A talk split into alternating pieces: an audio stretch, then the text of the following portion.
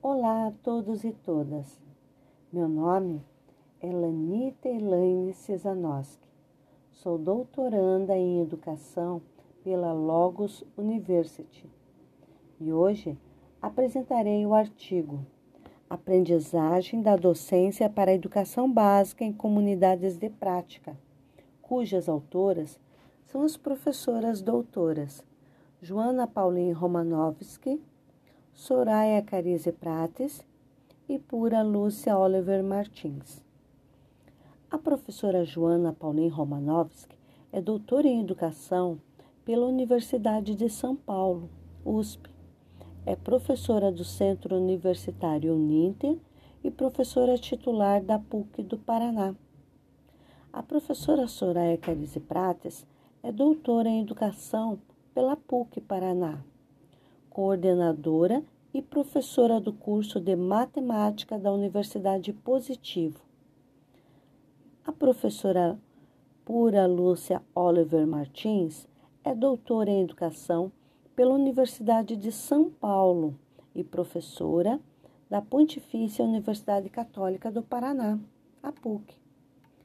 Publicado em 2020, o artigo aborda sobre a formação de professores para a educação básica em comunidades de prática.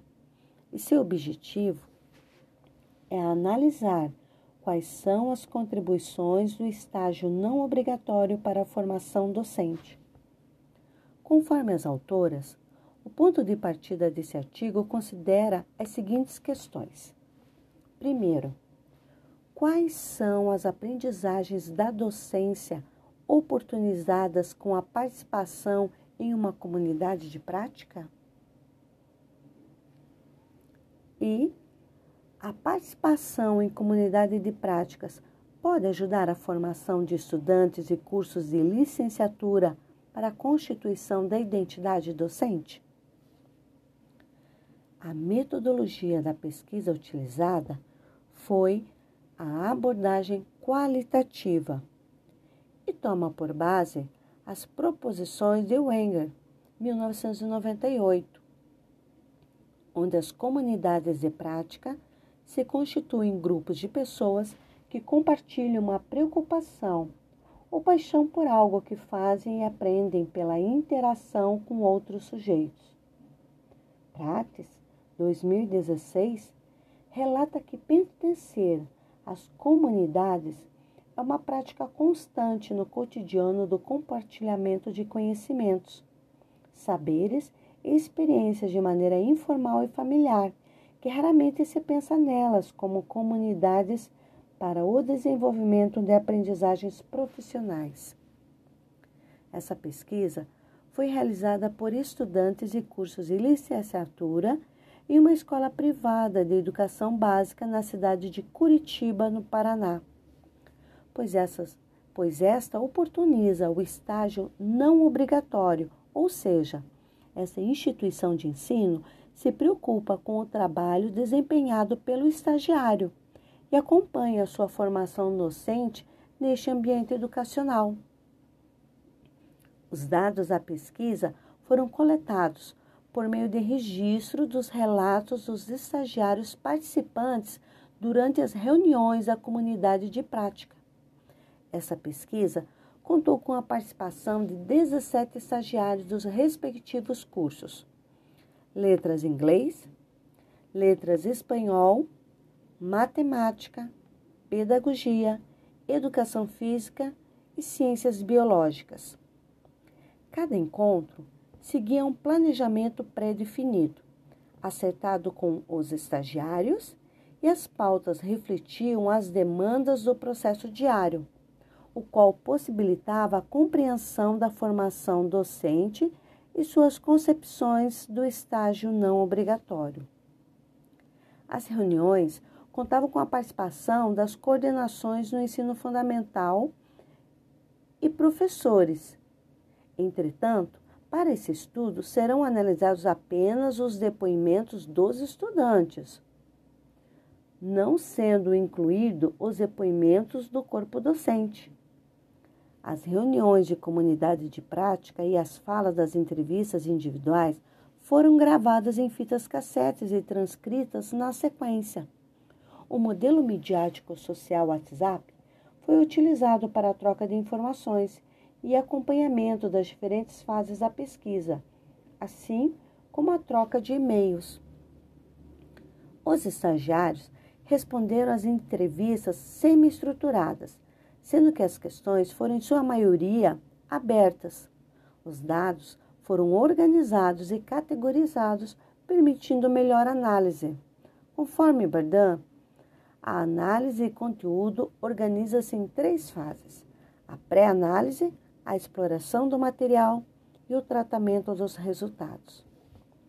Uma segunda fase vem a ser o aprofundamento das reflexões da pesquisa com os estagiários, resultando nas contribuições para a formação docente do estagiário durante a realização do estágio não obrigatório em comunidade de prática. O estágio não obrigatório está regulamentado pela Lei nº 11.788, aprovada pelo Congresso Nacional e sancionado em 25 de setembro de 2008. A lei ressalta que o estágio não obrigatório pode ingressar o estudante no mercado de trabalho, sendo uma atividade opcional.